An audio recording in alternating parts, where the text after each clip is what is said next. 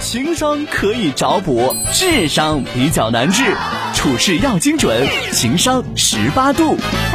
袁女士说：“东哥你好，我家孩子五岁了，平时基本我一个人照顾他，爸爸工作忙。最近我发现孩子有点自私，我拿了他很小的一件东西，他看到了就说那是他的，要我还给他。有时让他帮忙的时候，他有时很乐意，有时就会说为什么所有事都要我做？我也注重孩子的感恩教育，不知道是不是我的方式不对。当我冷静下来的时候，我想孩子还小，需要慢慢的去引导，不要心急。希望东哥给点建议。”来了。你这个嗯，看来你心里有数，要不然你先说哈，就关于孩子教育方面的哈。因为我也没有孩子，我关于孩子教育，我就真的是谈不上，我就是大概明白了他自己心里边是怎么想的。明白什么啊？有朋友在告诉我说，那你们俩刚刚说那还没结束呢啊啊啊！说你说那个叫什么？我说的是羊羹了。哦哦，你说的是羊羹，我说是亲嘴片儿。哦，那你就就还是辣条嘛？哎，对，他是辣条。然后刚刚我看了一个，收了就行了，我觉得收了就行。就是我意思就是说这俩事儿，咱俩互相提醒一下。可以。现在说情商，好吧？行。这样吧，咱们说情商，你讲一讲你听到的信息量是。什么？哎呀，就是她自己觉得，第一是老公没有陪伴嘛，我刚听到了，说老公比较忙；第二就是自己的孩子好像现在变得相对比较自私一点，就不懂得感恩嘛。对，不懂得感恩，没有感恩教育。从你教育学的角度上，理论学的角度上谈一谈。我没有任何理论性的，我就是从我自己个人的角度出发。那我小时候，每个人小时候其实都是。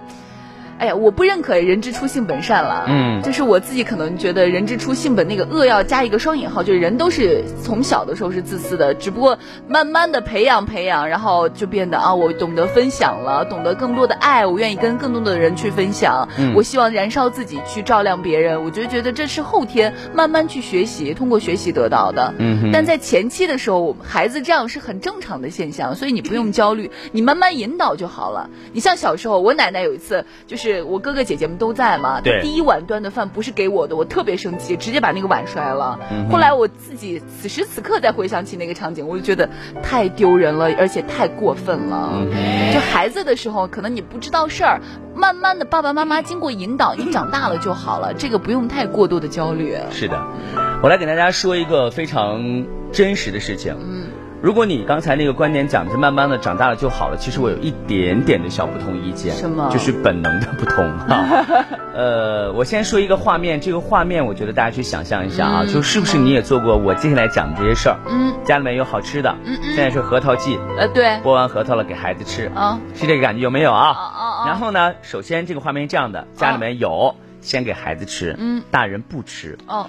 或者孩子吃东西的时候，我们故意说来给爸爸吃一口，嗯嗯，来给妈妈吃一口，好不好？这个时候孩子真的把这核桃递过来了，然后你会说，嗯，妈妈妈妈妈妈不吃，哎，爸爸不吃，对，宝贝儿你自己吃吧。有有有，我爸爸现在都是这样子。咱们一定要说的稍微接点地气，嗯，说点大家的画面感的东西，嗯，对不对？还有没有一种情况，就是你会跟孩子说，哎，坏了的水果，别别快点，不能吃了，嗯，尤其是我们家 Happy 他爷爷，嗯，只要这个米饭。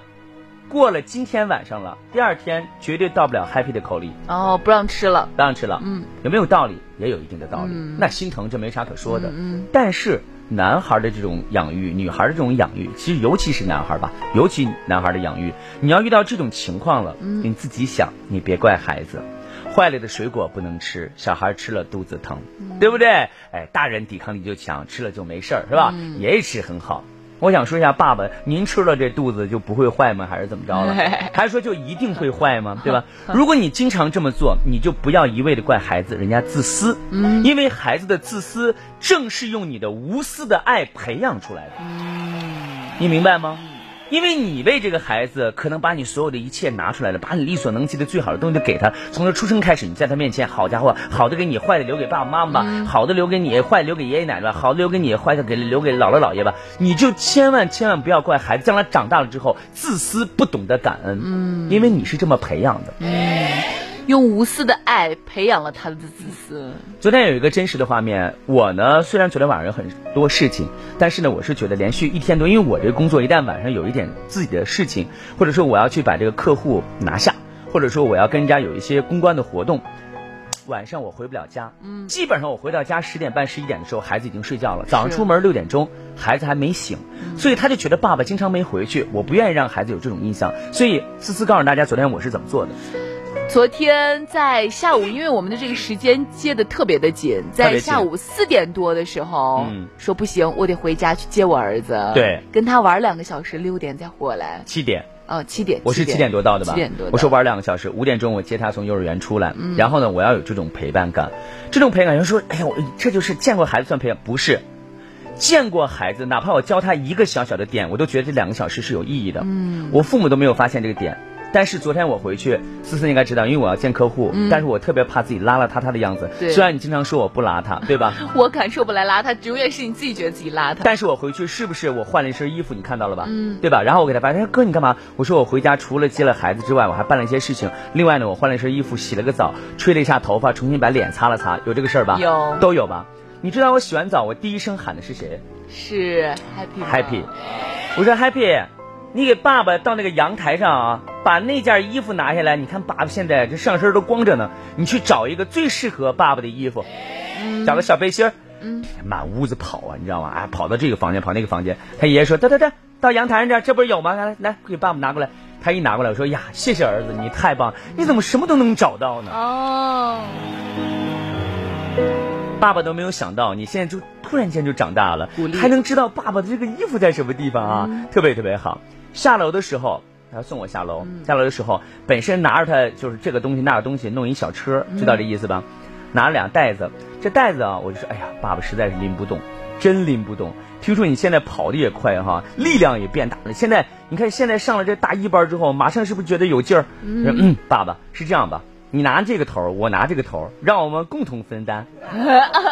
我都愣了，你知道吗？我说你知道什么叫分担吗？哎呀，就是你拿这边的袋子，我拿这边的袋子，然后你知道他那个小胳膊，因为我轻轻一拿，他就到我这个位置了。对。但是他得举得老高才能跟我才跟你同，嗯，对。大家能够想象出来这个画面吗？能够想象这个画面吗？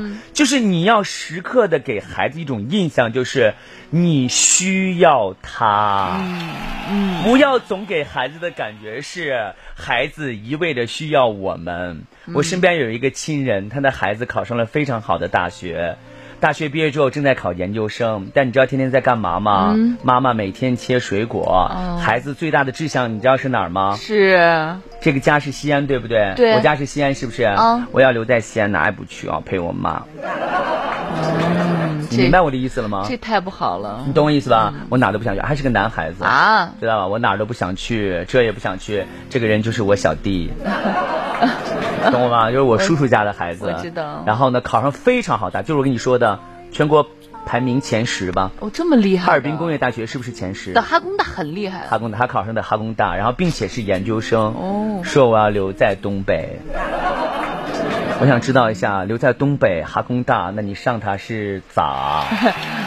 对不对？就就是我说一下，其实我就是讲一讲，要给孩子怎么样的一些所谓的陪伴，要给孩子怎么样的一些质量，不是你只是陪他玩耍。其实说实话，陪他玩耍已经算是高质量陪伴了。但我希望还能够再往前走一下，取消孩子在家里面是第一名的家庭地位。嗯，这是东哥要告诉你们，一定要取消孩子是第一名的家庭地位。尽量让什么奶奶呀、姥姥呀、妈妈是家庭第一位。对，要让孩子适当的承担家务。现在我们盛饭的时候，Happy 都在厨房等着，小手这样，你知道，盛这种就要饭状。说来，快给我拿一个碗。然后我每次拿两个碗之后，把它提溜起来，他说：“哎呀。”爸爸，你太厉害了吧？对吧？要让孩子学会去分享，也不要一味的满足孩子的需求，因为他将来总要一个人长大。我不是说了吗？所谓母子母女，或者是父子父女一场，不过就是看着对方的背影，轻轻的在向你挥着手，在转弯的时候用背影告诉你不要追。这就是父母跟子女，他总要有他自己的生活。要让他懂得感恩的前提，就是你要在很小的时候就培养他，让他承担责任，哪怕这个责任是加引号的，哪怕让他给你取一件衣服，哪怕让他跟你共同在两个面盆之间，你洗袜子，他也洗着袜子。等他睡觉的时候，你再把他洗过的袜子、洗不干净的袜子拿过来重洗，这都算培养孩子的自理能力。做到这一点。你的孩子在这个社会属性当中会找到属于自己的那片天。嗯。